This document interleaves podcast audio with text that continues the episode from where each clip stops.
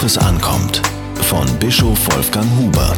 Menschen in blauen FDJ-Hemden auf dem Berliner Alexanderplatz. Da wird sich mancher die Augen gerieben haben. Er fühlte sich 18 Jahre zurückversetzt. Ging es etwa um Filmaufnahmen? Eine Fortsetzung von Goodbye Lenin zum Beispiel? Nein, hier wurde kein Film gedreht. Vielmehr trafen sich DDR-Nostalgiker, um den 58. Gründungstag der DDR zu feiern. Republikgeburtstag hieß der 7. Oktober, weil sich im Jahr 1949 an diesem Tag die provisorische Volkskammer konstituierte. Auch ein Erinnerungsdatum. Was gut war, muss auch gut genannt werden, fordern die DDR-Anhänger von heute. Vor allem aber muss Unrecht auch heute Unrecht genannt werden. Staatsversagen darf man ebenso wenig verschweigen wie Staatskriminalität.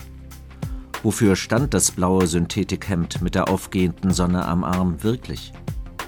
Wer in der DDR nicht zur FDJ, der Sozialistischen Jugendorganisation, gehörte, hatte schlechte Karten. Frei war die freie deutsche Jugend allerdings keineswegs. Vielmehr verstand sie sich als Kampfreserve der SED. Sie sollte den Jugendlichen die marxistisch-leninistische Weltanschauung vermitteln. Man lernte in ihr Parolen wie die Partei hat immer Recht oder die Lehre von Marx ist allmächtig, weil sie wahr ist.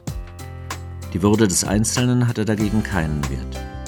Wer sich der Mitgliedschaft in der FDJ widersetzte, sah sich blockiert. Auch bei hervorragenden schulischen Leistungen durfte er zumeist nicht studieren. Der Klassenstandpunkt sei nicht gefestigt, hieß es dann. Mit dieser Sprache unterdrückte der DDR-Staat Generationen junger Menschen. Junge Christen erlebten das ganz besonders. Mutig war es, wenn sie das Zeichen Schwerter zu Pflugscharen trugen statt der aufgehenden Sonne. Meinungs- und Gewissensfreiheit standen damals zwar im Gesetz, praktiziert wurde jedoch das Gegenteil. Dagegen standen vor allem Menschen auf, die sich an den Grundsatz des Neuen Testaments hielten, man muss Gott mehr gehorchen als den Menschen. Der 7. Oktober wurde zum letzten Mal im Jahr 1989 gefeiert. 40 Jahre DDR. Da war der Zerfall schon abzusehen. Zwei Tage später zeigten die gewaltlosen Demonstrationen, vor allem in Leipzig, den Wandel deutlich. Und Gorbatschow beschrieb, worum es ging. Wer zu spät kommt, den bestraft das Leben.